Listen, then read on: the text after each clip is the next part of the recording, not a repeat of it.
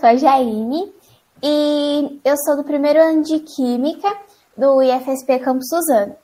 Bem, é, o nosso programa é o Conversa de Aprendizagem que, que diz que o intuito é ter conversas, podcasts sobre, como já diz o nome, aprendizagem. Oi, gente, meu nome é Mariana, eu sou do IFSP Campus Suzano, faço Química Integrado e o tema de hoje do nosso Conversas com Aprendizagem é se preparando para Enem e vestibulares. Bom dia, meu nome é Vanessa, sou professora do IF Suzano e vocês podem encontrar os nossos programas anteriores no Spotify, né, usando o nome Pasquif, e no YouTube com o nome do canal Jornal IFSP, tá bom? Estamos preparando tudo com muito carinho para vocês. Bem, a primeira convidada é a Milena. Ela mora em Ferraz de Vasconcelos e é ex-aluna do FSP Campos Suzano. Ela, é formada, ela foi formada em 2020 no curso técnico em Química, integrado ao ensino médio. Ela prestou vários vestibulares e passou, mas ela escolheu estudar na História na Faculdade de Filosofia, Letras e Ciências Humanas da USP. Seja bem-vinda, Milena. Obrigada, eu agradeço o convite. É um prazer estar aqui com vocês. O próximo convidado é o Pedro Murilo. Ele mora em São Paulo e é ex-aluno do Campus Suzano. Ele, é ele foi formado em 2020 no curso técnico em automação industrial, integrado ao ensino médio. Ele prestou vários vestibulares e passou, mas escolheu fazer bacharelado em física no Instituto de Física da USP. Seja bem-vindo, Murilo. Obrigado, agradeço a equipe por proporcionar esse espaço e a Milena por ter vindo compartilhar a experiência com a gente também. É, fazendo uma pergunta assim bem pessoal, né, para os nossos ex-alunos, a Milena e o Murilo. É, eu queria que você, é, são duas perguntas na verdade, né, e eu queria que vocês resumissem, né, respondessem para a gente conhecer um pouquinho da trajetória é, da vida de vocês mesmo, né? A primeira pergunta é para vocês contarem um pouquinho sobre a trajetória que os levou a escolher o curso que vocês escolheram, né? No caso do Murilo, Física, na Milena, História. Que outras profissões vocês já cogitaram ter? Em que momento vocês optaram por fazer esse curso?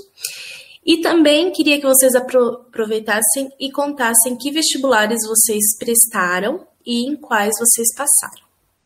É, eu sempre tive muita facilidade com ciências humanas, sempre foi uma área que eu me interessei muito.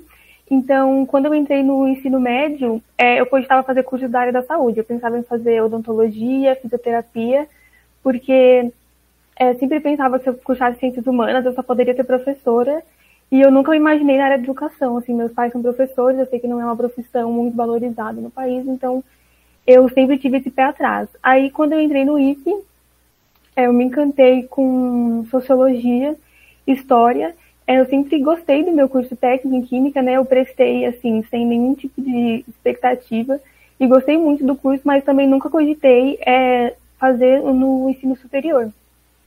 Então, eu me encantei por sociologia, por história, e aí, no primeiro ano do ensino médio, já comecei a cogitar a cursar ciências sociais.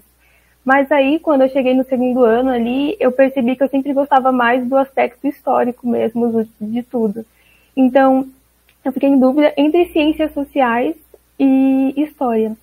E aí eu sempre deixava também psicologia como terceira opção, mas hoje eu percebo que, apesar de achar o curso de psicologia muito interessante, eu deixava mais, porque é, eu era desencorajada a cursar História ou Ciências Sociais. Então eu sempre deixava Psicologia como opção, porque todo mundo falava que, ah, mas você não vai ter emprego, você não vai conseguir dinheiro, você não vai ter uma carreira assim de sucesso. Então, eu deixava Psicologia como terceira opção. É, nos vestibulares, eu prestei o Trio Paulista, eu prestei FUVEST, UNESP e Unicamp, e Enem. E aí, em todos os vestibulares, eu me inscrevi para História. E eu deixei o Enem. Eu falei, mesmo que eu passe em História, né? É, era meu plano inicial. Mesmo que eu passe em História, se eu for bem no Enem, eu vou jogar minha para Psicologia e vou cursar Psicologia. É, mas depois que as inscrições dos vestibulares passaram, eu falei, gente, não vai ter jeito, sabe? É História, não tem, não tem mais o que, o que discutir. Aí eu passei na Unicamp. É, a Unicamp foi uma surpresa eu ter passado, porque é um curso, é o melhor curso de história, né? No país, eles fazem a Olimpíada de História do Brasil. E é um curso muito concorrido. Então eu prestei a Unicamp só porque eu queria esgotar todas as minhas opções, assim, queria tentar tudo. Aí eu fui aprovada na Unicamp, fui aprovada na USP, ah, na Unesp eu fui aprovada para a segunda fase, mas não fui prestar porque eu já estava matriculada é, na CCLeste, então eu nem prestei a prova. E também prestei o Enem, é, fui bem no Enem, mas também não joguei minha nota no SISU porque eu também já estava matriculada. E acho que é isso. Minha história tem umas turbulências, assim, também, como a Milena falou. Eu quando era pequeno, tive um pequeno período que eu comecei a me interessar por medicina, aquela criança apaixonada pelas coisas. Aí eu via, uau, medicina, profissão incrível. Pensei, nossa, vou ser cirurgião. Mas aí passaram dois anos, assim, eu pensei, meu Deus, eu não tenho nada a ver com isso. Aí, depois de um tempo, eu comecei a me interessar por arqueologia. E aí foi um curso que, de fato, eu comecei a pesquisar sobre mesmo. Eu já era maior, estava no ensino fundamental 2.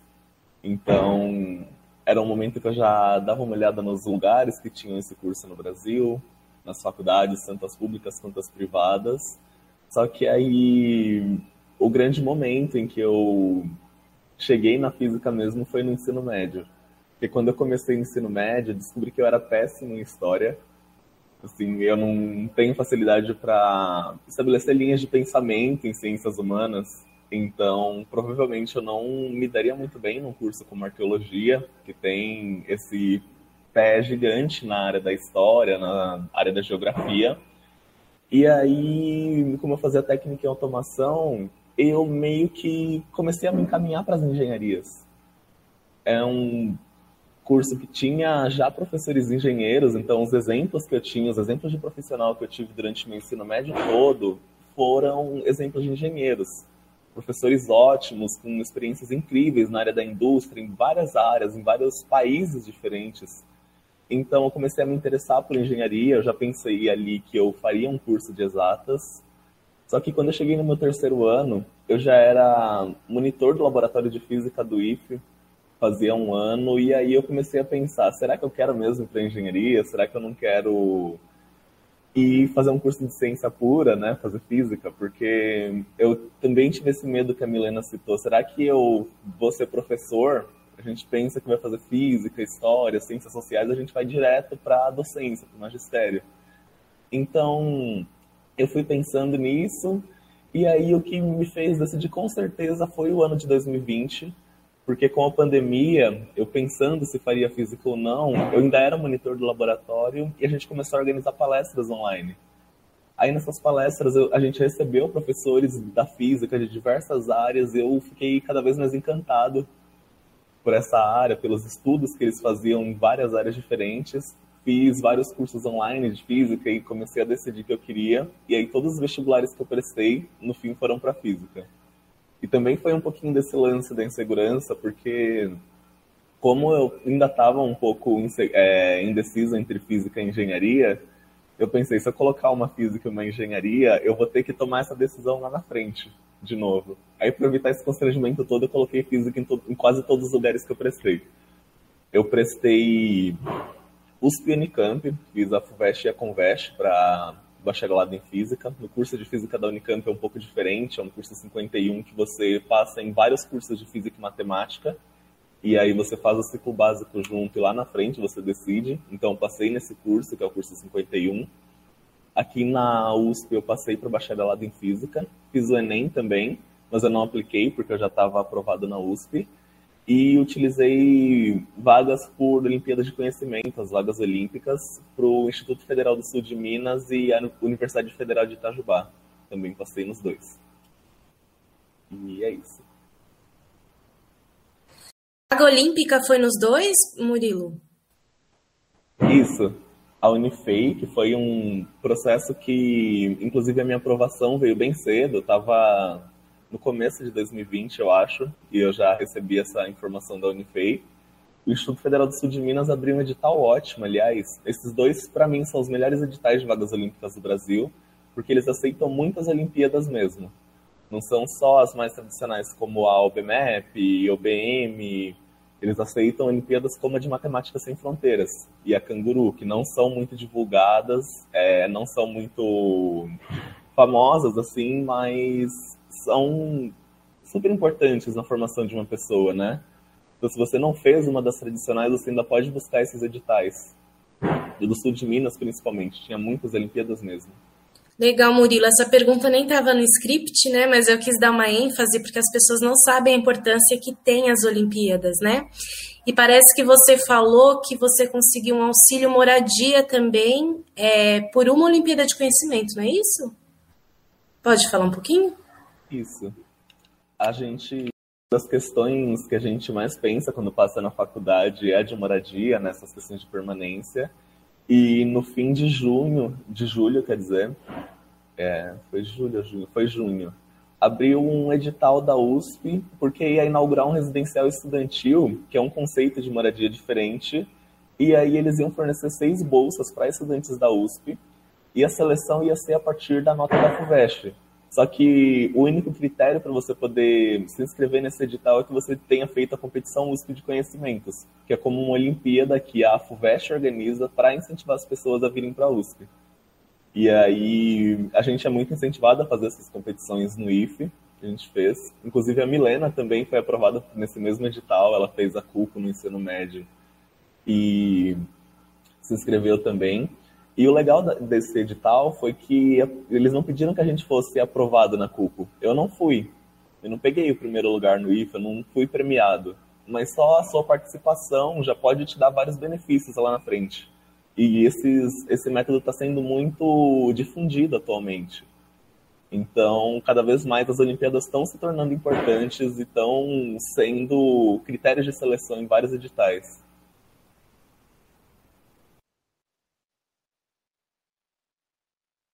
É, agora eu vou fazer duas perguntas muito importantes, acho muito legais. Bem, é, qual foi o método de estudo que vocês usaram para se preparar para o vestibular e por que vocês usaram esse método?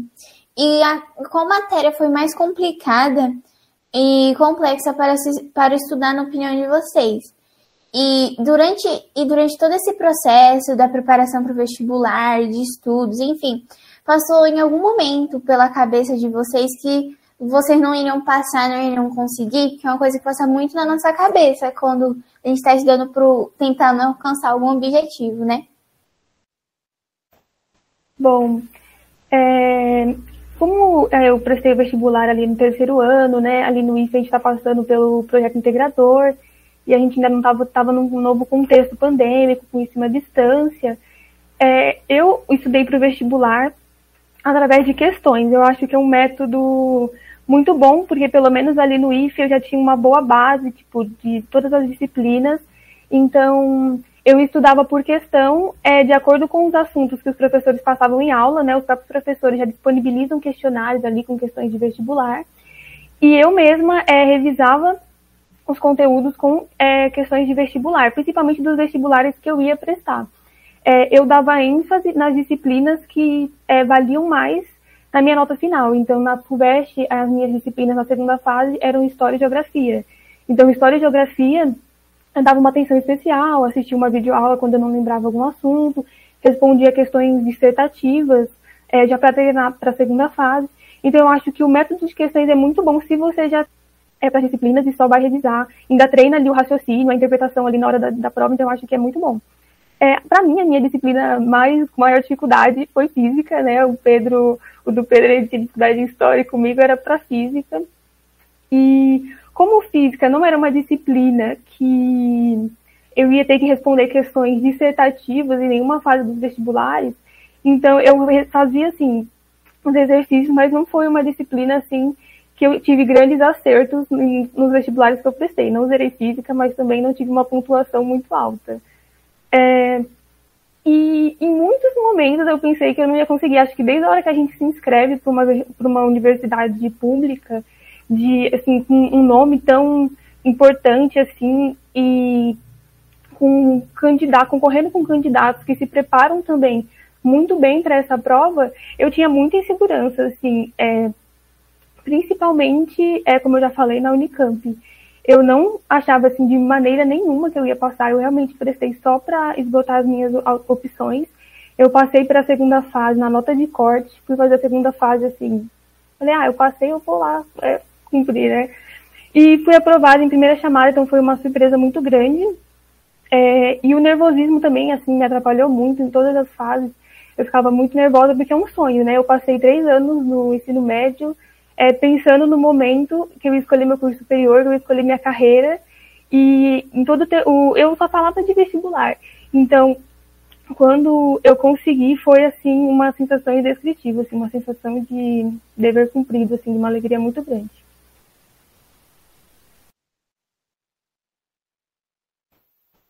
Legal, Milena. No meu caso, eu usei alguns métodos clássicos para estudar. Eu usei o método Pomodoro, assim, eu intensifiquei meus estudos mesmo durante a pandemia. Só que durante a pandemia também aconteceram várias turbulências, né? Então, foi ali que eu percebi que se eu não me organizasse bem, eu não ia conseguir passar. E de fato, eu sentia que eu estava estudando pouco mesmo. O método Pomodoro é um método para você reduzir a ansiedade quando você está estudando e aumentar o seu foco. Você faz é fazer tempos de 25 minutos de estudo intenso. Então você foca totalmente no que você está estudando. E a cada 25 minutos, exatamente, você dá um intervalo de 5 minutos para descansar, para fazer o que você quiser, mas não é para pensar no que você está estudando ali. Também é bom para você conversar consigo mesmo sobre o que acabou de acontecer no que você estava estudando, né? Às vezes você está estudando um assunto muito difícil, e aí depois desse tempinho que passa, o Pomodoro é muito bom por isso. Você começa a pensar, nossa, eu não vou conseguir entender isso. Aí você dá uma relaxada, e aí quando você passa desses cinco minutos, você já está pronto para estudar intensamente novamente. Então, esses tempos de 25 minutos são chamados de Pomodori, por isso que o nome do método é Pomodoro, são tomatinhos, é super legal. E é um método que vale muito a pena ser estudado por vocês, porque ajudou muito nos meus estudos. Eu consegui otimizar muito melhor o meu tempo. Até porque cada intervalo de 25 com 5 da meia hora, eu conseguia dividir meu estudo em horas com tranquilidade e organizar minha rotina durante o dia. E outro método que eu usei foi o método de anotações chamado Cornell, que é um método que eu divido a minha folha, imaginando que eu tenho a folha retangular aqui, eu passo uma linha vertical aqui e deixo o lado esquerdo aqui um espacinho bem fino e um maior. E embaixo eu passo uma linha horizontal. Esse espaço pequeno que vai ficar, vai ficar um retângulo aqui em volta, é um espaço que eu vou usar para anotar tópicos do tema que eu estou estudando. Tópicos como equações, no caso da física, ou datas importantes, assim, sabe quando é aquela, aquele momento que seu professor fala, isso aqui é muito importante, você anota num post-it você vai colocar nesse espaço pequenininho que ficou do lado esquerdo. No espaço maior que ficou, é onde você vai fazer suas anotações normais. Então você vai anotar suas dúvidas lá, anotar tópicos importantes mesmo, tudo aquilo que você anotaria num caderno normal, você vai fazer no espaço grande que ficou. E embaixo é uma parte para um resumo depois que você terminar esse estudo. Então eu termino de assistir minha aula, é aquele momento que eu vou sentar, dar uma relaxada Agora vamos ver minhas anotações para eu ver o que de fato é importante dessas anotações. E aí você tira umas coisinhas importantes ali, organiza bem seus pensamentos, porque na aula tá o professor falando, tá tudo acontecendo ali, você tá tendo que anotar durante o tempo. Quando você anota, o professor já fala outra coisa. E aí o momento do resumo é o momento que você vai realmente consolidar esse conhecimento. E aí depois para revisão é muito fácil também, porque você pode revisar só batendo o olho na parte ali dos tópicos, ou revisar com calma, olhando o resumo. Talvez você nem use as anotações de cima, só se você fizer uma coisa muito específica. Então, esses foram os métodos que mais me ajudaram. E a outra pergunta é sobre o, o medo de não passar, né? Eu tive muito isso. Eu já tinha como primeira opção o curso de física da USP mesmo, tem toda uma história por trás que depois eu posso contar para vocês. Mas eu tive medo de não passar porque no começo da, da pandemia eu realmente não consegui focar. E eu estava no IF tendo que fazer projeto integrador e como a gente ficou muito tempo parado, quando o EAD, o EAD começou de verdade, é, foi uma coisa muito intensa. E a gente estava aprendendo a estudar à distância ao mesmo tempo que nossos professores estavam aprendendo a ensinar à distância. Então, alguns cursos acabaram não ficando tão bons em plataforma digital e talvez a forma com a qual eu lidei com o lance de estudar online também não me ajudou muito. Eu não pegava o horário da aula para já fazer todas as lições que eu tinha daquela aula, principalmente quando ficava mais longo. Então eu deixei acumular e aquilo vai virando uma bola de neve. Você está fazendo uma coisa aqui e duas estão chegando. Você vai fazer essas outras duas e chegam quatro. E isso fica gigante.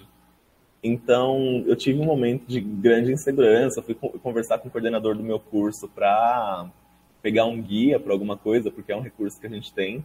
E aí depois eu comecei a relaxar e falei, olha, agora é hora de estudar para a faculdade. Eu tô preocupado com, eu tava em alguns momentos eu estava preocupado com passar na faculdade e esquecia que eu precisava sair do IFE. Em alguns momentos eu estava pensando em sair do IFE e esquecia que eu tinha que passar na faculdade. Então, a gente está no terceiro ano também, que a Milena citou, é super importante, né? Tem pessoas que estão se preparando há anos. Na minha turma, tem gente que ficou dois anos estudando para passar. E aí, eu participar do mesmo vestibular que eles é uma pressão muito grande. E a gente está no IFE também, né? O IFE tem uma taxa de aprovação bem alta nos vestibulares. E é muito difícil a gente desenvolver essa maturidade de pensar, não é porque essas pessoas fizeram que eu tenho que seguir esse mesmo caminho né? Eu não preciso sair assim, estourar logo que eu sair, é que eu terminar meu ensino médio. Eu posso dar uma relaxada também e trilhar meu próprio caminho de verdade. O meu caminho foi passar agora, mas poderia não ser.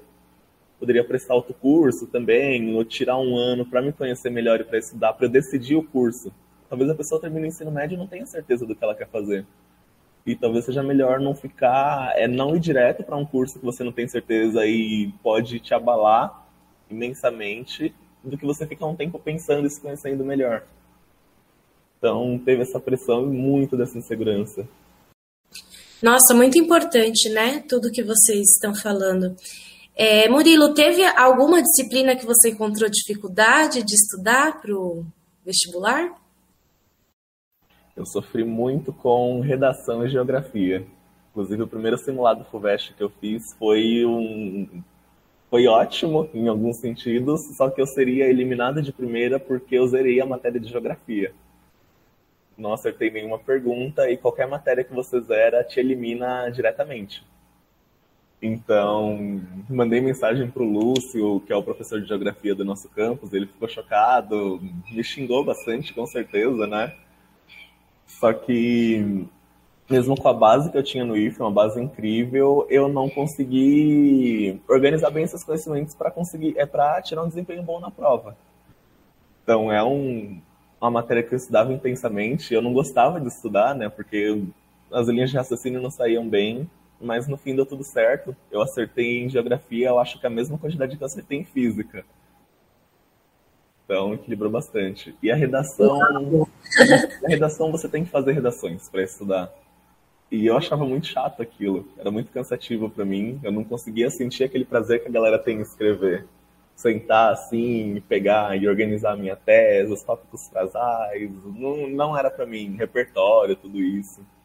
Mas no fim também consegui consolidar isso com o que eu entendia por estudo e deu tudo certo.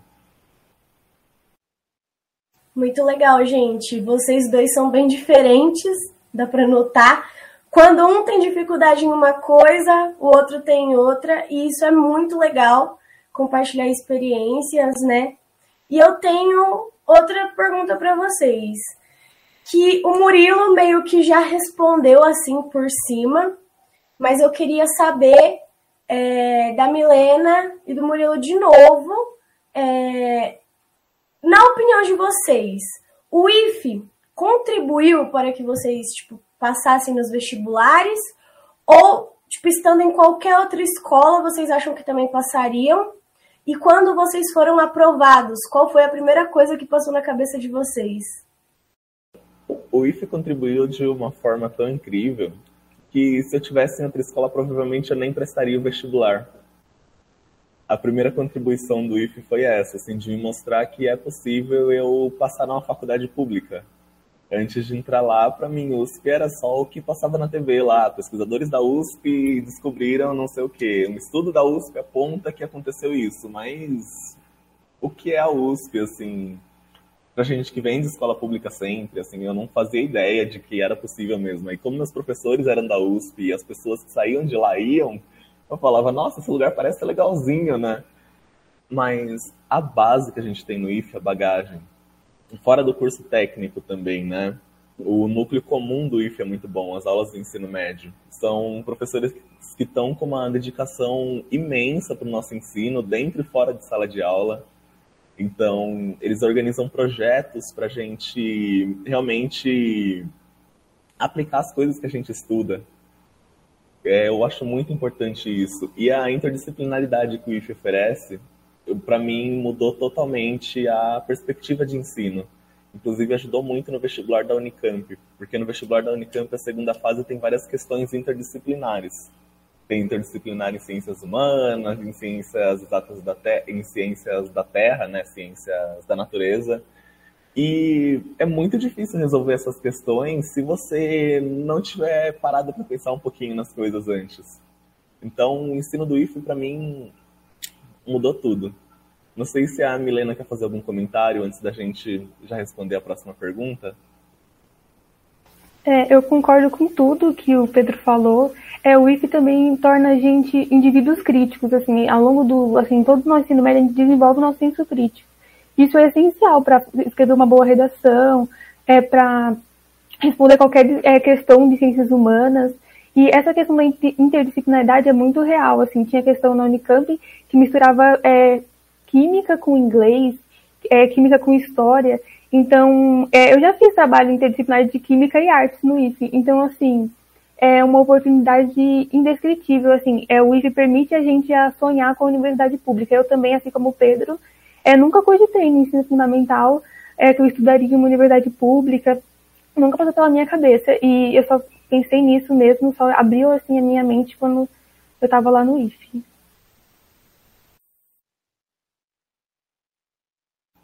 E aí a outra pergunta é sobre a aprovação, né? Aquele momento que você abre o site da FUVEST e coloca convocado em primeira chamada, aparece lá na frente, na Unicamp também. É uma sensação ímpar, assim, talvez eu nem consiga descrever. O da FUVEST foi legal porque estava previsto para o dia 19 de março e a FUVEST não é um vestibular que costuma adiantar a lista de primeira chamada. Mas no fim estavam rolando algumas mensagens no dia 17 no grupo. Nossa, vocês viram que vazaram alguns resultados da FUVEST, não sei o quê. Só que eu tava muito cansado, tinha. Eu acho que eu tinha acabado de terminar meu ensino médio no IF, porque a gente terminou nosso curso em março, eu fui dormir. Aí quando eu acordei tinha um turbilhão de mensagens assim no meu WhatsApp, só que tinha umas pessoas falando, ah, vai lá ver, saiu a nota. As pessoas não estavam falando, ah, parabéns, pra manter a surpresa. Aí eu fui pro quarto da minha mãe, abri lá o site, não sei o que, eu não estava conseguindo identificar as informações, eu não estava conseguindo achar nada. Quando ela viu, foi uma sensação incrível, até porque minha mãe também já foi aluna da USP. Ela cursou pedagogia lá durante um tempo, só que ela não conseguiu terminar. Ela tinha um pequeno filho para criar, morava na zona leste de São Paulo, quando ainda eram duas horas e meia de trajeto para ir até a USP da zona leste, não tinha linha amarela. Então, ela teve vários problemas e não conseguiu concluir o curso dela. E para mim, estudar na mesma faculdade que a minha mãe é sensacional, né? E poder e pensar que talvez eu consiga concluir esse curso. Então, foi muito emocionante para mim. Eu fiquei muito feliz. É, no meu caso, a, o primeiro resultado, né, foi a Unicamp. A Unicamp, ela sempre adianta a lista. Eu acho que sempre adiantar a lista é até, me deixa até mais ansiosa, porque eu sei que a qualquer momento a lista vai sair. E aí a Unicamp, eu acordei bem cedo, assim, no dia, tomei café da manhã, e na hora que eu abri o meu Instagram, tava, a Unicamp tava lá, e suba uma hashtag Unicamp libera a lista no Twitter. Aí eu falei, ai meu Deus, já vou eu subir hashtag no Twitter para a lista de aprovação. Entrei no Twitter, tinha gente falando já, a lista saiu, a lista saiu. E como eu não tinha é, esperança, assim, eu estava realmente desacreditada da Unicamp, quando eu peguei o site, eu nem olhei a lista, eu entrei lá para pesquisar o nome. Joguei primeiro o nome da minha irmã gêmea, Mayara. E aí tava lá, convocado, primeira chamada. E eu fiquei, tipo, a Mara tava até dormindo, tava saindo da minha cuidado. Eu fui lá, Mayara, pelo amor de Deus, eu vi a Mara da cama pra avisar que ela tinha sido aprovada. E avisei todo mundo, falei, meu Deus, a Mayara passou, e todo mundo já começou a comemorar. E aí eu falei, vou jogar meu nome por desencargo de consciência, só para eu ter uma noção. E aí, gente, na hora que eu vi meu nome, assim, o convocado pra matrícula do meu nome, eu comecei a chorar, assim. Minha mãe não tava entendendo nem o que estava acontecendo, porque, tipo assim, eu fiquei, gente, acho que duas horas chorando depois que eu vi o nome da minha lista de tanta surpresa, assim, porque eu realmente não achava. E aí eu comecei a chorar, porque, meu Deus, eu passei. E aí, assim, é uma sensação, como o Pedro falou, uma sensação, assim, indescritível, assim, é uma alegria. É, comecei a ligar para todo mundo. E da FUVEST, é, eu vi meu, é, quando vazou a lista, eu já estava ansiosa também, já fui lá. Aí vi também é, que eu tinha sido aprovada, também fiquei muito feliz. Mas a sensação da primeira, porque sabe, quando você tem aquela sensação de que, poxa, sou universitária agora, essa vida de vestibular acabou, sai aquele peso assim, falei, ai, acabou, independente do que vier aqui pra frente, eu já tô garantido, entendeu? Então, foi uma sensação muito feliz, todo mundo comemorando, eu chorando sem parar. Enfim, foi muito, foi muito legal. Só um complemento aqui, uma coisa muito legal é que no IFE, é, no dia que passou, é que saiu a aprovação da USP, um dia depois eu fui no IFE esvaziar meu armário. Só que tava em pandemia, não tinha quase ninguém lá, assim, porque para mim eu chegaria em todos os funcionários, sei lá, eu passei na USP, passei na USP, abraçando todo mundo, assim. Mas aí, e no IFE, assim, pensando, caraca, eu tô vindo aqui é, pela última vez como aluno regular mesmo foi muito emocionante, assim, esvaziar meu armário, sabe? Pensar, ah, vou esvaziar meu armário pra colocar meus livros num armário da, do Instituto de Física, gente. Que absurdo. Foi muito legal. Eu perguntei aqui no chat, mas eu acho que é importante falar, né, o Milena? A sua irmã também estudava no IFE? Irmã gêmea, é isso? Sim, minha irmã gêmea, ela é a irmã de exatas, eu sou a irmã das ciências humanas. Aí ela sempre gostou de química também. Ela também passou na Unicamp. Ela passou muito bem, ela foi muito bem na Unicamp, ela passou na Unicamp, assim, numa das primeiras colocações para o curso de Química, mas é, ficava complicado também para a gente se mudar para Campinas.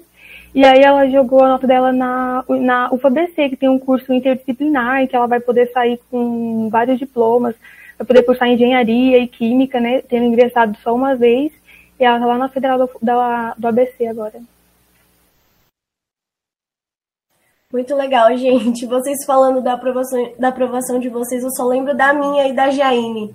Lembro que quando a gente foi para ver a nossa lista da ETEC, foi o mesmo caso da Milena. Todo mundo no Twitter, meu Deus, cadê a lista? Cadê a lista? Não sei o quê. E quando eu e a Jane pegou para ver, a gente, tipo, madrugou, porque a gente queria muito, muito saber. A gente estava muito ansiosa, né, Jane, para ver a lista. E a gente ficou, meu Deus, cadê essa lista? Não sai a lista. Aí a lista saiu e a gente viu que a gente estava na primeira chamada, a gente pirou assim, a gente surtou, foi muito, nossa, foi uma sensação assim indescritível. Só que no fundo, a gente sabia que a gente não queria estar na ETEC, né? A gente queria estar aqui mesmo. E graças a Deus a gente conseguiu. E eu chorei quando eu passei aqui. A Jaine sabe, eu mandei os áudios para ela quando, é, quando eu recebi a aprovação, porque a Jaine ela conseguiu passar primeiro que eu. E eu comemorei junto com ela, a gente ficou muito feliz. Mas ao mesmo tempo, por mim, eu estava meio chateada, só que depois que eu recebi o e-mail, gente, eu chorei. eu fiquei muito feliz mesmo. E quando vocês falam dessa reação que vocês tiveram, eu entendo, porque foi a mesma coisa comigo. E foi realmente incrível, sensação única, assim. Quantas vezes ainda vocês terão essa sensação, hein? Tenho certeza. Só consigo me lembrar de quando eu passei no IF, que eu, eu fiquei em êxtase, acho que durante uma semana, eu não estava acreditando que eu estava no IF. Foi assim, indescritível. Não tem sensação melhor, que eu queria tanto estar no IF que só por Deus. E complementando, como o Pedro falou, que ele teve dificuldade na redação, é, eu queria perguntar se vocês se lembram do te dos temas assim que vocês mais sentiram dificuldades treinando mesmo e na redação dos vestibulares. E se vocês têm alguma dica sobre é, de, sobre redação, sobre te, é, é, modelo pronto, enfim, essas coisas. É, assim, dando a, respondendo a segunda pergunta primeiro. É, eu acho que o essencial é você conhecer a redação do vestibular que você vai prestar. Ainda mais, assim, como eu e o Pedro, nós prestamos muitos vestibulares, cada um pede a redação de uma forma. Então, por exemplo, a Unicamp, ela deixa você escolher qual gênero você vai escrever na sua redação. Ela te dá duas opções. No ano que eu e o Pedro prestamos, a gente podia escolher se a gente é, escrever um discurso político ou um relato de um diário. E então eu acho que é essencial você conhecer muito bem a, o vestibular para você entender a estrutura do seu da sua redação. Eu sou uma pessoa que sempre gostei de escrever, gosto de falar e gosto muito de escrever. Ah, eu na, na Unicamp eu escrevi o relato do diário.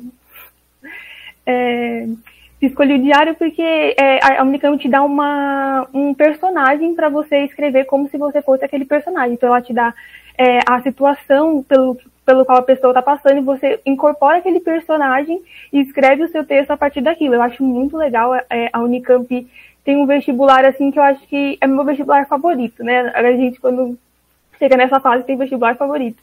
A Unicamp é meu vestibular favorito, ela tem muita questão interdisciplinar, é um vestibular que você realmente precisa ter muito senso crítico para fazer a prova.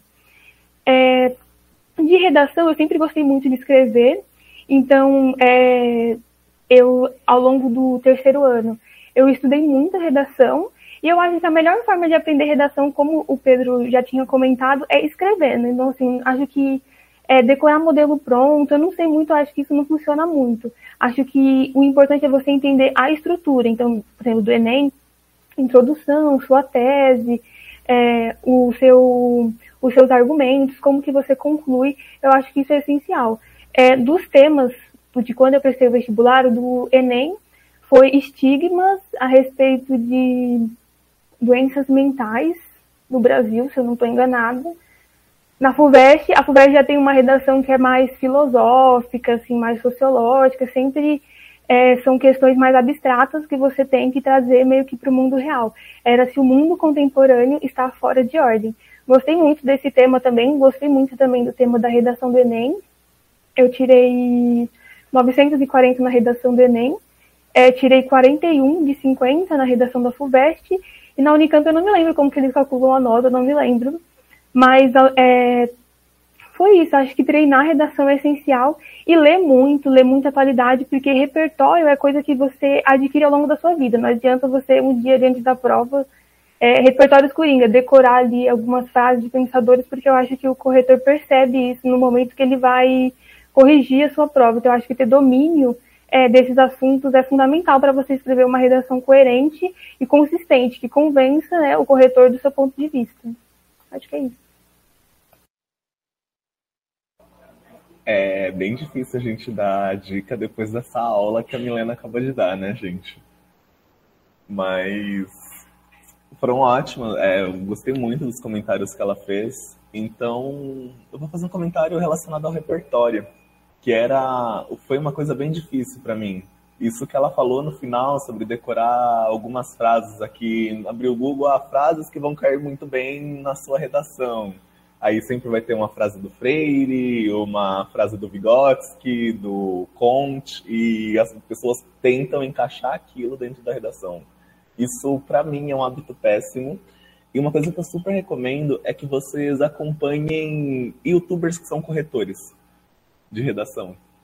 Eu ficava vendo vídeo de corretoras é, reagindo a algumas redações e elas falavam assim, tinham algumas citações, citações que são bem feitas mesmo e que dava para ver que as pessoas compreendiam a obra e haviam escrito aquelas citações para aquela redação, exatamente para aquela.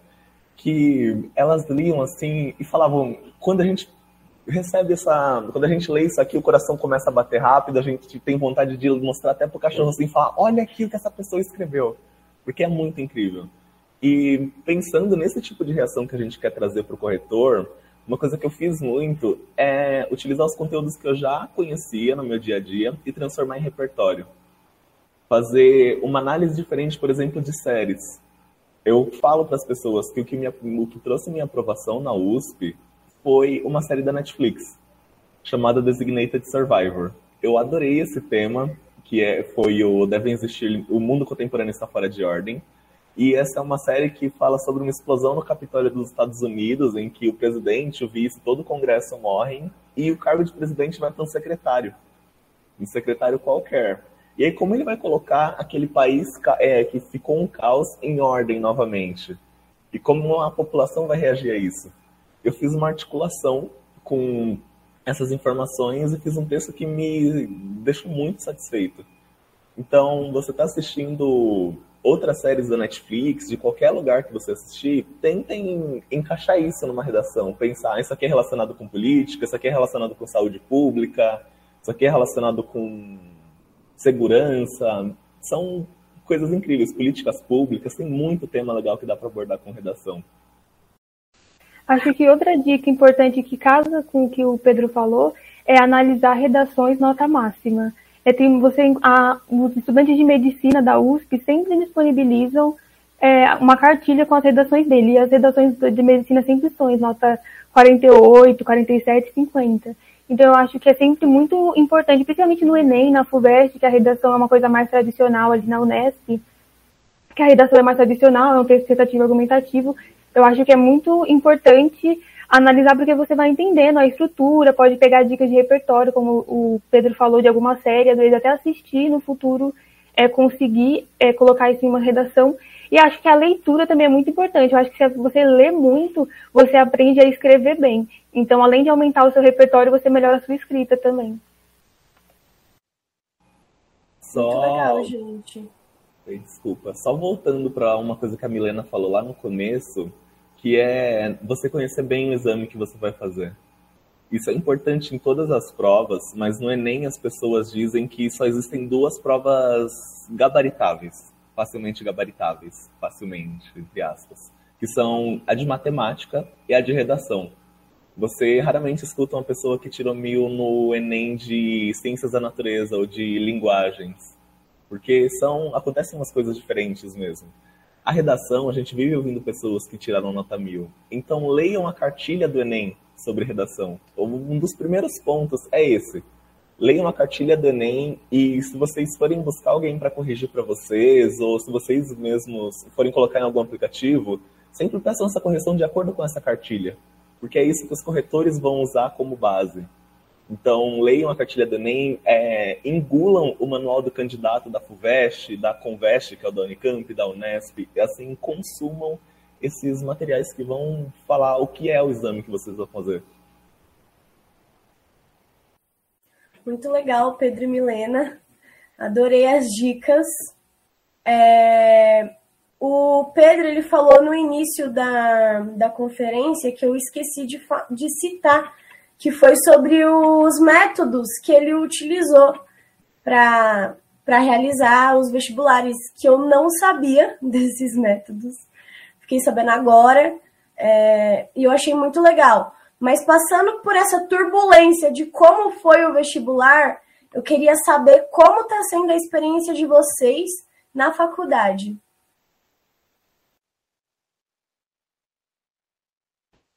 Está sendo uma coisa assim.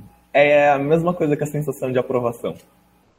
É uma coisa indescritível. Eu tô gostando muito, só que assim, falando da parte ruim, infelizmente, assim, eu acho que eu não me dei muito bem com o sistema de ensino online que está rolando no meu curso. Então, talvez eu não esteja tendo uma experiência muito boa, como alguns colegas que estão conseguindo desfrutar é, mais que eu do meu curso. Só que, assim, de eu ter contato com professores que eu ficava vendo vídeo no YouTube. Isso é incrível para mim. Que eu, professores que eu assisti palestra, quando eu imaginei que eu fosse estar numa sala de aula fazendo pergunta com eles. Então, até é, indo fora do curso, é incrível para mim estar no ambiente universitário, um ambiente completo, que está fora só daquele espacinho fechado da sala de aula. O IF já proporciona uma experiência ótima assim pra gente, né? A gente meio que sabe o que é essa quando você chega na universidade você fica impressionado você fica impressionado por ter um incentivo esportivo tão grande, por ter vários projetos diferentes, assim, não falta espaço para projeto em universidade.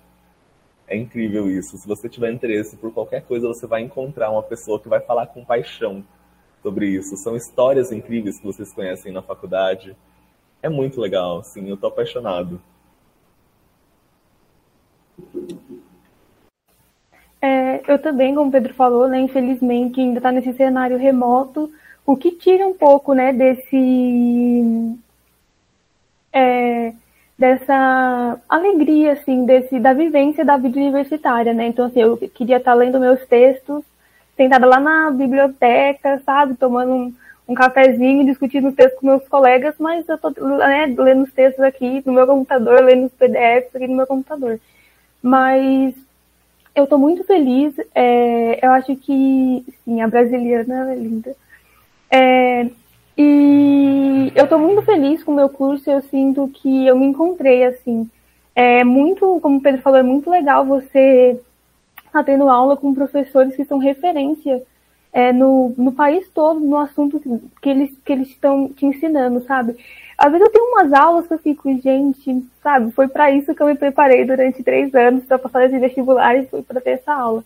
Então, eu também sou muito grata de ter a oportunidade de participar dessas discussões e de estar nesse ambiente, assim, de participar de palestras, de ver grupos de pesquisa. Então, é um, realmente uma experiência única que te transforma. Eu agora eu quero saber se, como vocês já deram várias dicas de redação, agora falando um pouco mais sobre a prova. Se, na opinião de vocês, fazer provas antigas, vocês deram uma, uma explicação, mas fazer provas antigas do Enem e de outros vestibulares ajudou bastante, se para outras pessoas também ajuda. Eu acredito que ajuda muito, é, porque você precisa, assim, só ler o edital, você precisa conhecer a prova na prática.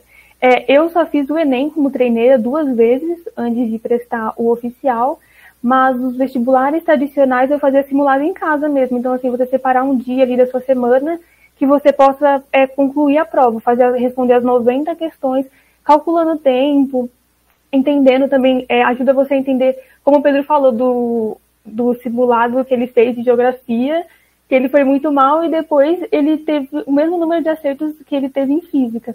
Então é essencial você fazer essas provas para se conhecer e para encontrar suas maiores dificuldades. Então, eu fazendo os, os, os simulados, sempre percebia que eu gabaritava história e física, eu não zerava, mas também não ia bem. Então, assim, acho que é essencial você, mesmo que você não possa fazer é, o ambiente oficial ali da prova, pagar para fazer o vestibular, eu acho que é muito bacana você ter essa experiência que com certeza vai te ajudar muito no dia da prova. Eu concordo plenamente com o que a Milena acabou de apontar. Essa coisa de fazer simulado muda tudo. Eu comentava com os meus amigos, inclusive, que eu estava fazendo vestibular nas condições normais de temperatura e pressão porque eu fazia meus simulados domingo, começando uma da tarde, para até simular como eu vou sentar na cadeira da prova. E simulado é importante até para você conhecer o seu corpo e a sua mente, para entender, nossa, será que eu quantas vezes eu preciso ir no banheiro durante a prova? Porque você forçar não é bom. Você forçar seu corpo, você vai sentir dor, aí você vai começar a se concentrar na sua dor, se você tiver com vontade de ir no banheiro e vai desfocar na prova. Então, vale a pena eu tirar três minutos, é, que é o tempo médio de resolução de uma questão, para ir no banheiro e voltar, vai melhorar meu desempenho? Ou comida também, o que eu me sinto bem comendo durante a prova. E é uma coisa. Inclusive, eu estou dando aula como professor voluntário em um cursinho popular. E oriento muito meus alunos. Até o jeito de você encontrar sua cadeira para sentar na sala pode chabalar. Eu lembro que no vestibular da Unicamp, que foi o primeiro que eu fiz, eu nunca tinha feito, é, feito como treineiro eu cheguei assim e fiquei olhando a etiqueta em todas as carteiras e não achava a minha de jeito nenhum. A minha era a cadeira 8. Aí o menino bateu no meu braço, apontou para a lousa e tinha uma pinha ali com todas as cadeiras. Então é uma coisa que já começou, nossa, tô totalmente perdido nesse lugar. Entendeu? Então façam simulados de verdade, para vocês conhecerem, inclusive, Fulvestre a gente fala muito disso, estratégia de prova. A ordem que você vai resolver as questões será que vale a pena para Milena ela começar fazendo física e matemática e por último ela faz ela fazer história? Então ela vai gastar tudo que ela tem ali quando ela tá no êxtase, opa, cheguei na prova, é hora de aprovar. Aí ela faz física e matemática ali, com bastante incerteza, aí só no final chegam as coisas que ela vai ter certeza, talvez ela vá precisar correr, porque o tempo dela está acabando. Então minha estratégia foi exatamente essa. Comecei na matemática e na física ali com certeza, fiz inglês, língua portuguesa, tudo. Deixei história e geografia no final. Até porque existem vários métodos, é importante a gente falar isso, que são métodos de chute. Calculando a probabilidade, assim, não vale chutar tudo na C. Não vale chutar tudo na A quando você não sabe. Você tem uma coisa que dizem muito é que você tem que ter esse dado para conseguir resolver bem assim uma boa parte da prova, porque aí vendo quais questões saíram mais e saíram menos, você vai poder distribuir os seus chutes lá no final. Por isso que só em geografia ficava no final. Se eu precisasse chutar, eu falei, ah, acertei a mesma quantidade em geografia que em física, mas é, ter certeza das respostas, a mesma quantidade eu não tive. Então essa foi a questão. Assim, eu só chutei muito bem foi muito disso, assim, eu acho que cinco questões eu tinha certeza da resposta, mas as outras três que eu acertei de geografia foram totalmente no chute. É uma coisa bem importante a gente avaliar essas coisas, mas não viciem no chute também. O chute é só em último caso e tem que ser com consciência. É, eu acho que até aqui entra de novo aquilo que a gente estava falando sobre conhecer o seu vestibular porque você tem que priorizar as disciplinas que podem aumentar a sua nota. Então, por exemplo, é, no Enem, que no, no SISU, o que aumentaria a minha nota é ciências, da, ciências humanas, eu não vou me esgotar no início da minha prova é, chutando, tentando resolver a, a, a, ciência da natureza, porque depois eu vou mal na, na disciplina que pode dar a minha aprovação. Então também é importante você conhecer como a nota, a nota final do seu vestibular é calculada, como a nota do seu curso vai ser calculada no SISU, para você criar estratégia para acertar aquilo que vai subir a sua nota. Não foi perguntado, mas já que a Milena puxou é, mais ou menos esse assunto, tem uma coisa muito especial no Enem, que é a forma com a qual ele é corrigido. E isso é muito importante também quando você vai falar de simulado. O Enem, desde que ele foi remodelado, ele passou a ser corrigido com a TRI, que é a Teoria de Resposta ao Item. É um mecanismo que é feito para prevenir os chutes. Inclusive, eu estava falando de chute agora. E ele valoriza as questões mais fáceis da prova e desvaloriza as mais difíceis. Ele busca um pouquinho de coerência nas suas respostas, porque faz muito mais sentido se você tiver resolvido todas só com seus conhecimentos, que você acerte mais questões fáceis, acerte bem as questões fáceis e as difíceis você erre, você acerte menos. Então, é um mecanismo que divide as questões em um algoritmo que é muito difícil de ser replicado. Aliás, se a gente faz mestrado e doutorado e não consegue replicar esse algoritmo perfeitamente. Mas, por exemplo, se você tem 70 acertos numa prova, e aí a maioria desses acertos é em questões difíceis, e as fáceis você errou é, bastante. Vai ser muito incoerente isso acontecer, né? Geralmente a gente acerta que é fácil. Se você tiver outra pessoa que acertou esses mesmos 70, só que ela acertou mais as fáceis e errou as difíceis, a nota dessa pessoa que fez com coerência vai ser jogada para cima. Isso dá uma diferença gritante, né? Uma diferença de 70 pontos. 70 pontos é uma aprovação. Uma aprovação em um curso na USP, por exemplo. Cursos super difíceis que você pode passar. A TRI mais intensa e a que a gente mais tem domínio é a de matemática eu não consegui entender muito bem a TRI de humanas, mas tem alguns tópicos em matemática, por exemplo, caiu questão de logaritmo, difícil. É, análise combinatória, difícil. Questões que tem cinco coisinhas que você tem que analisar que é melhor, fácil. Equação, médio, assim, são coisas que você só vai conhecer se você fizer exame. Então, além de resolver as questões do exame, coloca lá um Mzinho, se for média, só um detalhezinho no canto da sua prova pode mudar tudo quando você for fazer o Enem.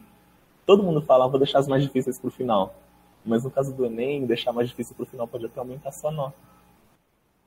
É, o Enem tem essa especificidade, né? Por isso que é tão importante isso que vocês estão falando, de conhecer qual é o vestibular que você vai prestar, né? Por isso que a prova do Enem até se tornou um pouco longa, cansativa, porque precisa ter várias questões do mesmo assunto para eles poderem aplicar a teoria de resposta ao item. Então fica um pouco, mas é por causa dessa peculiaridade aí. Agora, outra pergunta que os alunos mandaram pelo nosso Instagram é se precisa, se precisa fazer cursinho preparatório ou estudando por conta mesmo vai conseguir o mesmo resultado, que é um medo muito grande, assim, de não fa fazer um cursinho ou não, uma questão muito grande. Então, essa questão dos cursinhos é bem importante de levantar, porque, de fato, eles são uma coisa que ajuda. Eles são ambientes em que você vai estar totalmente focado em estudar para os vestibulares. Porém, em alguns casos, as pessoas preferem autonomia. Em alguns casos, elas só não conseguem encaixar um cursinho na sua rotina. Então, uma coisa boa para falar é que o importante é que você não deixe de estudar. O ponto principal é que você vai ter que estudar. E você vai ter que estudar com as condições que você tiver. É muito difícil encaixar, inclusive, na rotina. Uma pessoa que trabalha, que estuda, vai encaixar um tempinho ali para focar nos vestibulares. Mas se você tiver a oportunidade, né? Eu citei aqui, eu e a Milena passamos sem cursinho, né? A gente saiu direto do IFE. Mas já pensando que o IFE é uma escola num modelo diferente, que já deu uma preparação muito maior para nós, a gente tem que ver o que eu faria, por exemplo, se eu fosse de uma escola pública. Uma escola pública estadual, por exemplo, que não tem esse rigor que o IFE tem, essa, essa abordagem. Eu buscaria muitos métodos diferentes, igual eu falei do Pomodoro e do Cornell, mas existem inúmeros outros, de vários pensadores diferentes, ou você pode criar o seu próprio, sua própria adaptação. E eu tentaria encaixar esses métodos na minha rotina você não precisa do cursinho, mas o cursinho é uma coisa de pessoas que já têm experiência no que você vai estar tá fazendo. Então, muitas vezes são pessoas que tiveram aprovação em vestibular ou que estão estudando faz décadas. O modelo dos vestibulares são sistemas de ensino ótimos. Então, se você tiver a oportunidade, você faz um cursinho, eu super recomendo, mas infelizmente não é todo caso e você não vai deixar de ser aprovado. Assim, não vai, não é impossível você ser aprovado sem ele. Não sei se foi coerente a resposta. É, eu concordo com tudo que o Pedro falou. Acho que depende mesmo da realidade de cada pessoa. E também acho que hoje em dia existem muitos materiais de qualidade disponíveis na internet de forma gratuita. Então, às vezes, se você não tem condição de fazer um cursinho, é você encontra eu não estou incentivando a pirataria, mas você encontra grupos onde você encontra as apostilas dos vestibulares de forma digital, você encontra grupos de doação de pessoas que já foram aprovadas, é, estão doando o material delas. Então, ou cursinhos online, existem cursinhos hoje de, de preparação para o vestibular que custa R$19,90 e você pode se juntar às vezes com outra pessoa que vai prestar para dividir o valor também para não pesar. Então, eu acho que é isso. Existem cursinhos, interromper, Milena, existem cursinhos comunitários também, as próprias universidades oferecem cursinhos gratuitos e a Unesp disponibilizou a apostila dela gratuitamente na internet, né? Devem ter outras também. Sim, essa apostila da Unesp é muito boa. Eu, quando eu estava prestando vestibular, eu utilizava ela às vezes para ver algum, revisar alguma é, disciplina, é, ver algum exercício. É excelente essa essa apostila.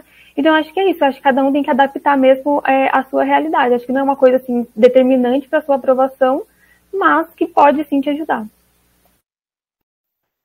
Pessoal, pra... vou tentar colo... desculpa, eu vou tentar colocar é, os links das coisas que a gente vai mencionando, citando aqui, é na descrição do YouTube, tá bom? Para quem estiver assistindo. Uma coisa que a Milena falou e me lembrou de uma de algo que me ajudou imensamente quando eu estava estudando é buscar coisas análogas ao cursinho durante a minha trajetória.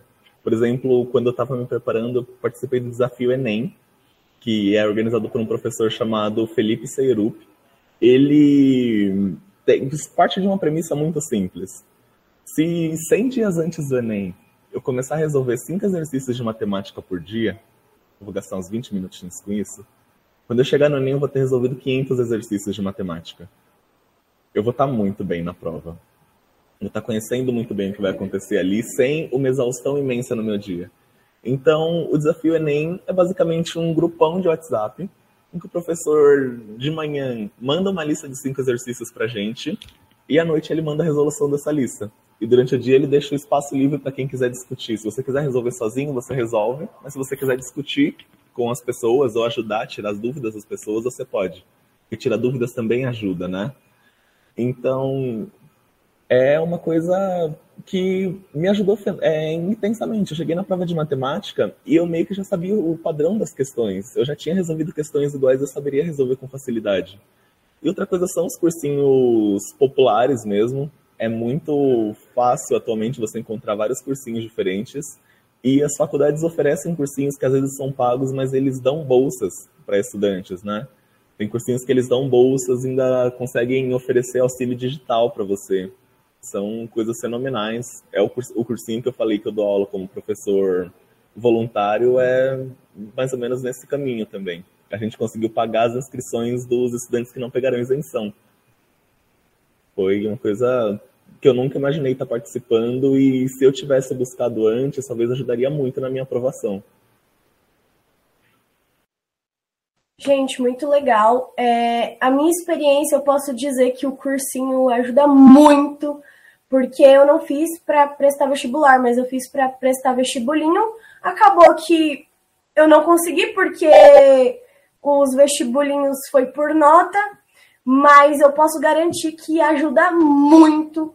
Eu aprendi muita coisa que até hoje a escola não ensinou, muita coisa legal assim, tipo, que eu nunca imaginaria estudar, tipo, muita coisa mesmo. As apostilas são muito boas eu não sei, pode depender do curso, mas dependendo do cursinho preparatório, é... meu, é muito bom, gente. Sério, de verdade, o cursinho ajuda demais. É... E essa foi a minha experiência com o cursinho. E eu só posso dizer que o cursinho ajuda muito, muito, muito, muito, muito. É... Mesmo que é, não ajude, assim, muito você na hora do vestibular, com certeza esses conhecimentos que você aprendeu ao longo do cursinho vai ficar na sua cabeça, você não vai esquecer. E é isso. A próxima pergunta que eu quero fazer para vocês é meio que no embalo. A Milena disse que fez o treineiro e eu queria saber se para vocês é necessário fazer o treineiro, tipo, ajuda, tipo, ao extremo, ou quem não fizer, quem não puder fazer, tipo, vai. Tipo, não vai ser útil, assim. Não sei se eu consegui me expressar bem, mas é mais ou menos isso. É, eu acredito que o, treino, que o treino ajuda muito, né? Eu prestei o Enem e me ajudou muito. Eu prestei o Enem é, duas vezes como treineira, mas os dois vestibulares que eu fui aprovada eu não fiz nenhuma vez é, como treineira. Eu fiz apenas simulados assim na minha casa. Então eu acho que ajuda muito é, a simular ali, como o Pedro falou, as condições da prova, isso você realmente, mesmo se você treina em casa, você só vai saber como é lá no dia. Então, acho que se você tiver a oportunidade, é muito válido, muito importante que você faça. Mas também não é uma coisa que, ai, se você não fizer, você não vai ser aprovado, porque os dois vestibulares, como eu já falei, que eu passei, eu só tinha feito simulado em casa mesmo. É exatamente isso que a Milena falou. Eu não fiz nenhum simulado, é, não fiz nenhum vestibular como treineiro. E é por é uma coisa que envolve várias condições, né? Tanto a sua condição de pagar a taxa do vestibular, quanto o período de inscrição. Talvez no primeiro ano ou no segundo do ensino médio ou antes de você fazer o seu vestibular, você nem tenha cogitado fazer. Essa é a questão. Eu no meu primeiro ano eu não fazia ideia se eu queria fazer FUVEST, se eu queria fazer ENEM, CONVEST, coisas assim. Então eu consegui passar. O importante é você praticar. Vai praticar na sua casa fazendo simulado, vai praticar com amigos. Eu fiz muito simulado gratuito na internet. Eu recomendo, vou recomendar dois aqui, são de cursinhos. E uma coisa legal desses simulados de cursinho é que eles fazem simulado um pouquinho mais difícil que o vestibular, para você ir mal no vestibular e comprar o cursinho deles. Então, o que você acerta no simulado, se você tiver lá um 60 mais ou menos no simulado, você pode crer que você vai acertar um 65 na prova, um 68. Então é uma coisa bem legal. Eu recomendo muito a estratégia vestibulares, porque todo, todo, toda semana eles estão recomendando. Eu fiz, eu acho que oito simulados deles. E o objetivo faz o Fulvestão, que é um dos simulados mais famosos do Brasil. Também é gratuito. Então, aproveitem as ferramentas gratuitas que vocês vão ter e, se possível, façam também como treineiros. Sim, eu prestei o... uma das vezes que eu fiz o Enem como treineira foi no Objetivo, foi gratuito, me inscrevi. Naquela época, eu fiz no primeiro ano, ainda não estávamos no contexto pandêmico, né? Então foi presencial e foi muito bom. Então acho que talvez ano que vem retorne, né, as atividades presenciais. É bom pesquisar e fazer essas atividades gratuitas. Muito bem, gente. É, a Milena, ela falou no comecinho, antes da gente entrar nesse assunto, sobre, tipo, de acordo com a nossa realidade. Tipo, cotidiano financeiro, os estudos, tipo, em relação à meta do curso. Tipo, a gente deve pensar na nossa realidade? Eu acredito que a escolha do curso, a escolha do curso deve levar em conta a nossa realidade, mas também deve levar em conta o que nós temos é, facilidade que nós gostaríamos de estudar. É, nenhuma profissão, nenhum curso superior que você vai fazer, provavelmente você vai sair de lá empregado, ganhando 10 mil por mês, num salário, assim, um emprego estável. Então, assim, todo curso é bom ter suas dificuldades, alguns terão mais do que outros. Então, por exemplo, é, no Brasil hoje você cursa uma licenciatura, ainda mais em História, com a nova reforma do ensino médio, em que História não vai ser mais obrigatória nas instituições públicas. Aí como que um, um, um jovem vai se propor a fazer esse curso pensando que não vai ter, não vai conseguir depois inserir no mercado de trabalho, né? Então eu acho que todas as profissões têm essas dificuldades que você deve sim levar em conta. Não vou falar assim, ah, a gente faz história porque quando vocês terminarem vai ser super fácil. Não. É, muitos professores contam isso, pessoas recém-formadas contam isso pra gente. Mas eu acho que você tem que pesar o que você prefere, sabe? Eu optei por por fazer, porque eu me vejo na área da educação, porque muitas pessoas é, cursam história, em algum momento, mesmo que você queira ir para pesquisa, em algum momento você vai ter que, muito possivelmente, ir para a sala de aula. Então, como eu não tenho nenhum problema em me ver atualmente numa sala de aula, eu falei, não, eu vou prestar o curso se precisar dar aula, não tem problema com isso, eu vou dar aula, não vejo nenhuma questão com isso, então eu acho que é isso, eu acho que você precisa ser realista, encarar a realidade e pesar o que, o que, o que compensa, assim, o que vale mais para você. Eu também concordo com isso que a Milena apontou. A sua realidade é basicamente fundamental na sua escolha, né? Porque para ver se você vai conseguir se adaptar ao seu curso também. Se você vai fazer um curso integral, você vai pensar, eu vou conseguir trabalhar em outro horário ou eu vou conseguir me sustentar na faculdade sem trabalhar, e aí existem vários editais para ajudar com isso também, ou a sua família pode te ajudar, se for o seu caso. Tem gente que eu conheço que faz o curso noturno porque quer trabalhar de dia. É uma possibilidade também. E perspectiva de profissão é muito importante, né? Pensar, a Milena apontou uma coisa importantíssima, que é o fato dela estar tá fazendo a licenciatura e as pessoas realmente não valorizarem a profissão ensino de física no Brasil é muito difícil. A divulgação científica, as pessoas. E a gente está vivendo agora um momento em que está se mostrando super necessária a profissão de educador, né? Está mostrando é por que algumas brechas, na, alguns erros na educação estão intensificando, é, deixaram intensificar uma pandemia. As pessoas realmente não estão acreditando no que a gente faz como cientista, não estão acreditando nos educadores. Então, é bem difícil essa, essa área que a gente escolheu seguir.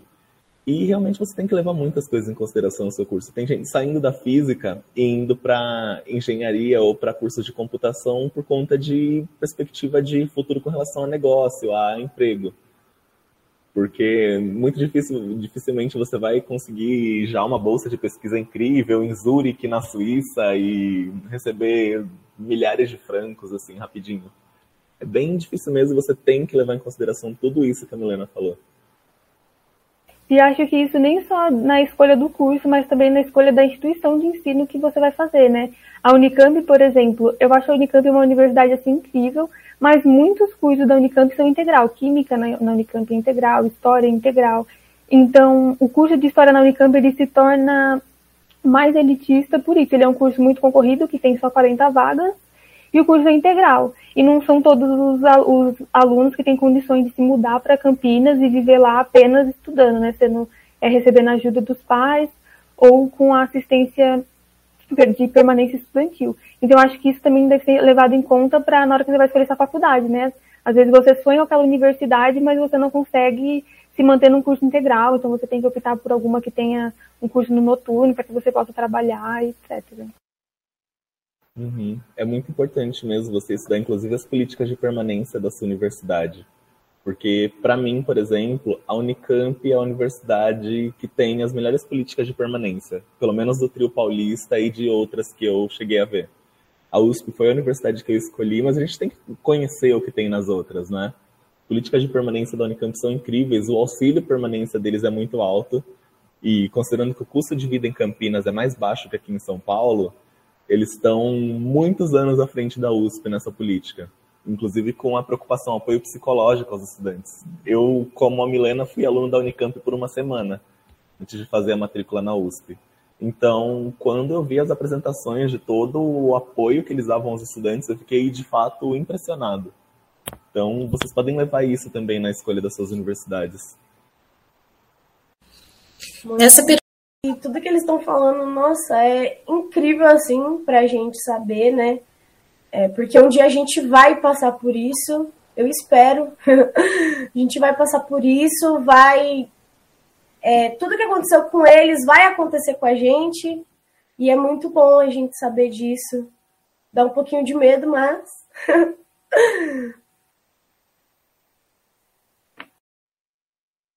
É muito importante né, essa questão, essa última pergunta eu achei muito relevante, né? A questão da, da das escolhas. É, e eu concordo com o que a Milena e o Murilo falaram.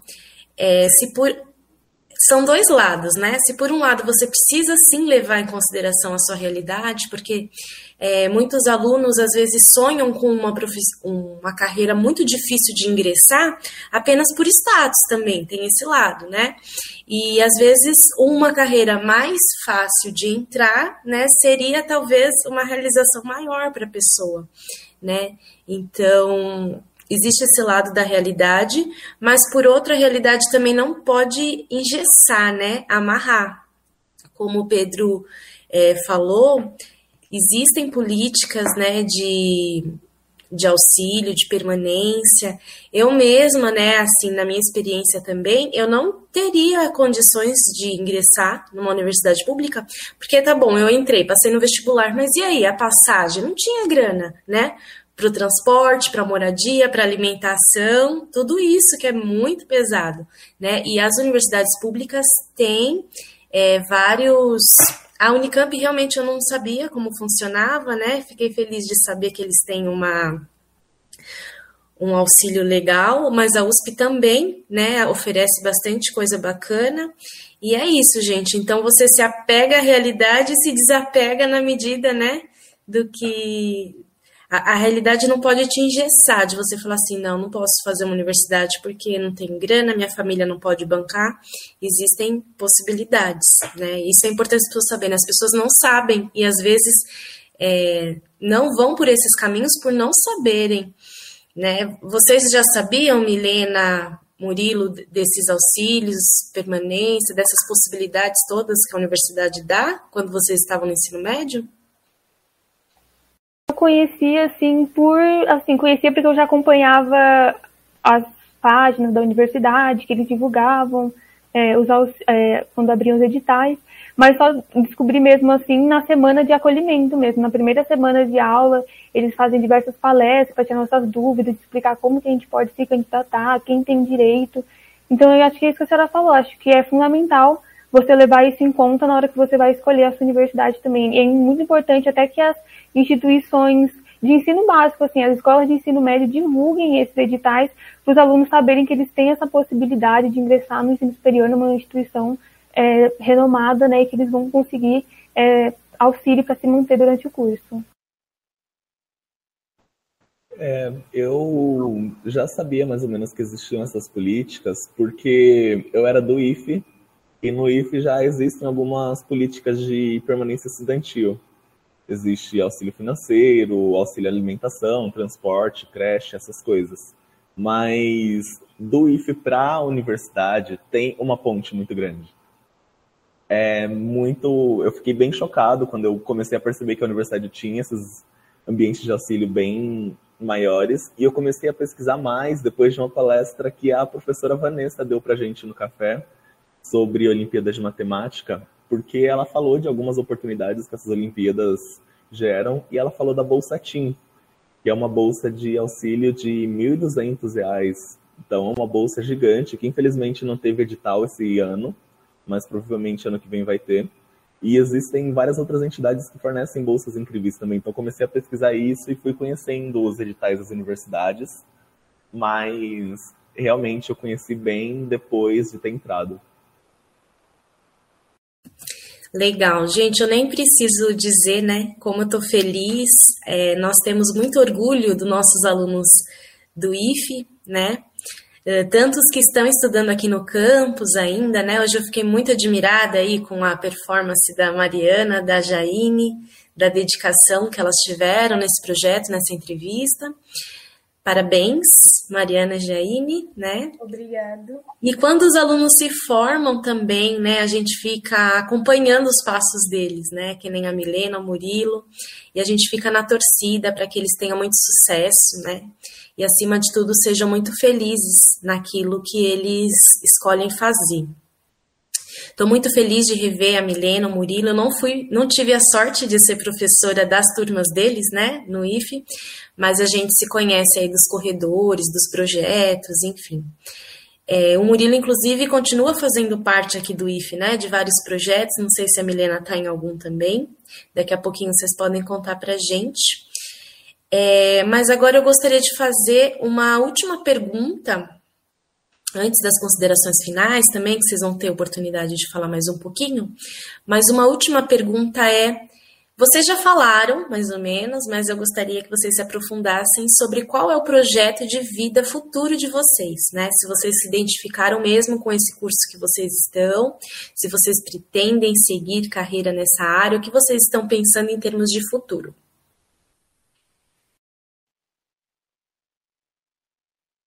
É, como já comentei, é, eu me identifiquei sim é, com o meu curso. É, a história é um curso muito amplo, é um curso que você pode trabalhar em arquivos, você pode trabalhar em museus, você pode trabalhar com consultoria é, para séries históricas na televisão. Tenho professoras que já foram consultoras de séries da Globo, séries históricas. Então, realmente é uma área bem, bem ampla. É, eu gostaria de estagiar, pelo menos ter uma experiência trabalhando em arquivo ou em museu, trabalhar mais nessa área é, do bacharel. Mas o meu objetivo mesmo é ir para a área da educação. Eu pretendo é, também fazer pesquisa, pretendo fazer pós-graduação, um mestrado, um doutorado, mas eu gostaria de atuar na educação básica, dar aula para o ensino fundamental 2, para o ensino médio, e quem sabe um dia dar aula no Instituto Federal. Seria um grande sonho, é, é poder dar aula no Instituto Federal e retribuir, né? Tudo que o Instituto Federal já me deu seria uma honra é, quem sabe no futuro dar aula na, na, no ensino superior, mas eu acho que meu grande objetivo é ser professora da, da educação básica mesmo, ensino fundamental e médio. Assim como a Milena, também me identifico muito com o meu curso. Eu citei lá no começo sobre uns problemas que eu estou tendo com relação ao ensino à distância, mas a cada aula de física que eu tenho, eu tenho mais certeza de que eu escolhi o curso certo. A cada frase que meus professores dizem, a propriedade que eles dizem, eu tenho certeza de que é esse tipo de profissional que eu quero ser. Eu tenho muito interesse em trabalhar na área da pesquisa, então ir para academia mesmo, inclusive porque a minha experiência no IF me fez, me deixou apaixonado por divulgação. Então, o caminho para ser um bom divulgador científico é conhecer bastante ciência, e aí o curso que eu estou fazendo, eu acredito que vai me formar muito bem para isso e vai me colocar em contato com as pessoas certas. Pretendo fazer pós-graduação também, mestrado, doutorado. Estou estudando várias áreas da física. Estou conhecendo uma, é, coisas que estão me deixando apaixonado pela interdisciplinaridade que tem. Descobri que tem físicos nucleares trabalhando em restauração de obras de arte, que em museu tem acelerador de partículas para fazer estudo da estrutura de um quadro, sabe? De institutos, é, institutos de medicina, coisas assim. Então ainda não tenho definida a área, não sei se eu quero ir para astrofísica, partículas, ótica, coisas assim. Mas eu já estou dando uma boa pesquisada para já buscar uma iniciação científica no próximo ano. E é mais ou menos por aí que eu vejo, que eu me vejo. Também esse lance de dar aula no IF, retribuir tudo que ele me deu é uma coisa que passa pela minha cabeça. Tava conversando com a Vera recentemente e ela me falou, ela falou uma coisa super linda, assim, eu tava comentando sobre coisas erradas que a gente já fez durante a robótica. E a gente falou, como a gente já tá formado, a gente pode falar tudo, né? E aí eu cheguei a comentar, eu tenho medo de voltar pro IF como servidor e a Vera barrar todos os meus projetos. Ela chegou a comentar que seria uma honra dar aula comigo, e é isso que acontece com vários professores meus, né? Eles tiveram aula com outros professores durante o bacharelado, assim, durante a graduação, chegaram no doutorado e estão dando aula na USP como professores titulares. Então é uma carreira lindíssima, assim, e eu nem consigo mensurar o prazer que é uma coisa dessa. Legal, gente. É, o Pedro e a Milena falaram um pouquinho sobre isso, né? Mas eu gostaria de ressaltar aqui que os projetos de vida eles são muito pessoais, né? Então, talvez vários alunos que estão nos assistindo estejam se inspirando nas histórias da Milena, do Murilo, é isso. É, é para isso que eles estão aqui, né? Mas cada história é uma história, né? A universidade no Brasil ainda não é para todos, infelizmente, né? A gente tem nossas críticas ao vestibular, pois de certa forma o vestibular mostra que que não tem vaga, né, para todos na universidade pública, lamentavelmente, né? Uh, nós tivemos alunos que saíram do IFE não ingressaram na universidade logo em seguida, né, por diversas circunstâncias, né, e isso não nos impedem de futuramente ingressar também na universidade, né, como o Murilo falou, passado alguns anos. Então, eu acho importante dizer o seguinte, né, que cada história é uma história, né, e há infinitos caminhos possíveis de se trilhar, tá? Eh, e nós devemos valorizar todas elas, né? Eh, não há uma história mais importante que outra como eu disse, a minha torcida maior é para que nossos alunos sejam felizes, né? E no que diz respeito à profissão, que eles escolham algo com que eles se identifiquem, né, para se para desempenhar sua função da melhor forma possível, né, e com satisfação, né, em desempenhar essa função. Né?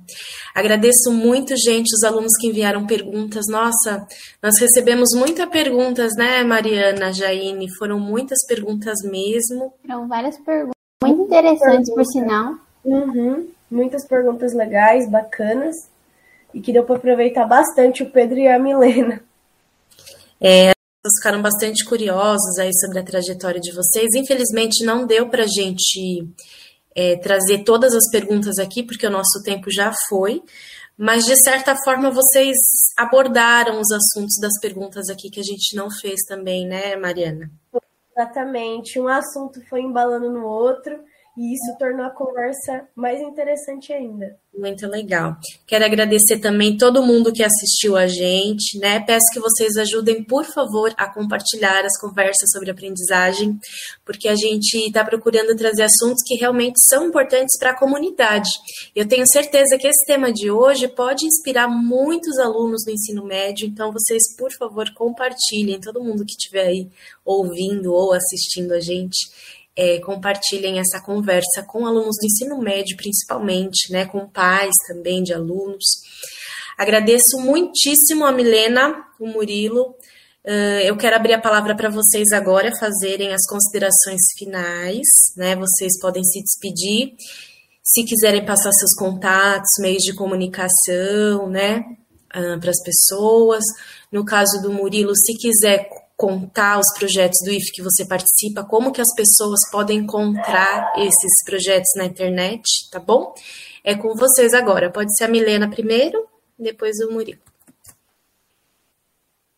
É, eu queria muito agradecer a oportunidade.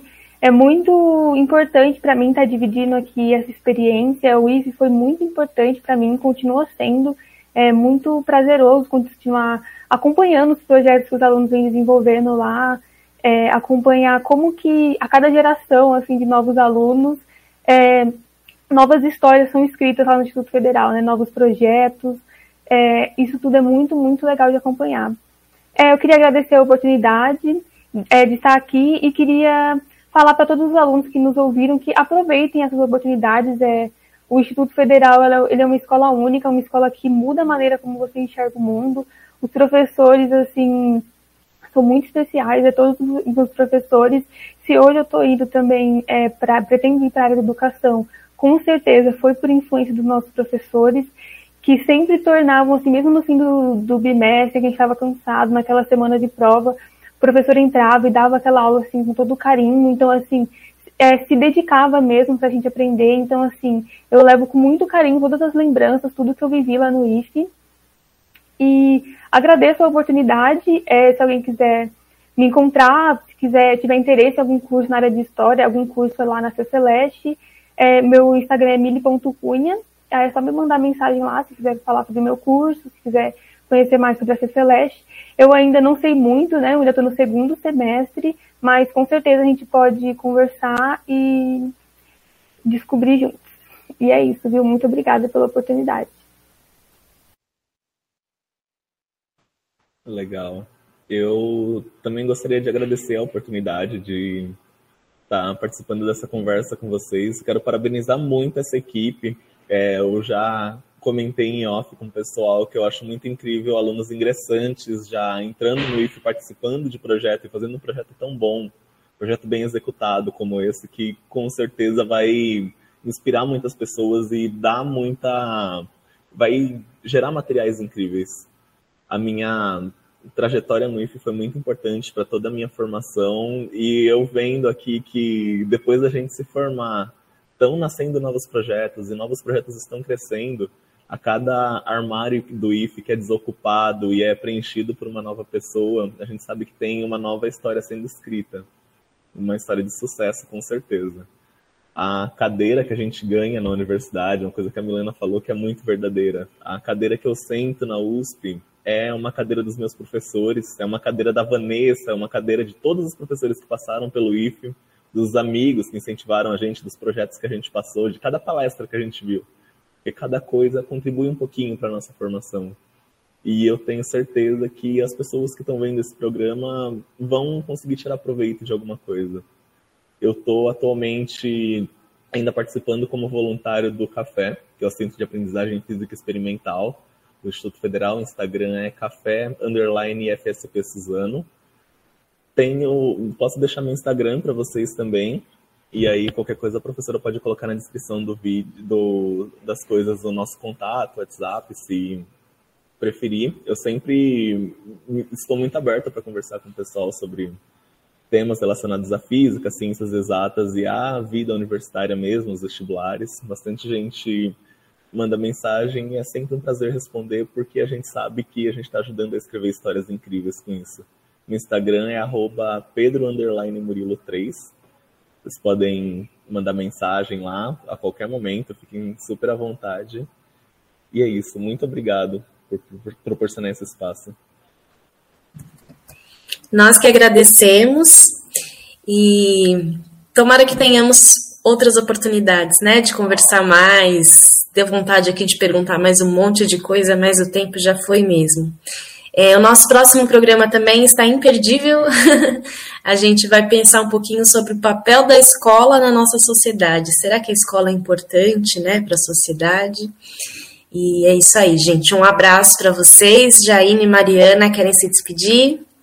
Então, é, das palavras da professora, eu faço as minhas. Foi muito incrível ter esse contato com vocês, com o Pedro e Camilena. Foi muito legal, assim, inspirador, sabe? E, gente, incrível. Não tenho outra palavra para descrever essa conversa que a gente teve. Foi realmente muito legal. Várias perguntas, assim, é, foram respondidas e eu espero que tenham ajudado o pessoal. E é isso, gostei muito. Espero que a gente tenha mais conversas assim. E é isso. Também quero agradecer, né, o Murilo e a Milena, e a professora também, pelo projeto, enfim, por estar nos proporcionando essa conversa super interessante e produtiva.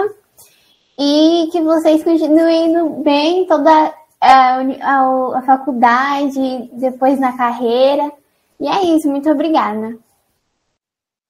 Tchau, tchau, gente. Abraço. Tchau, gente.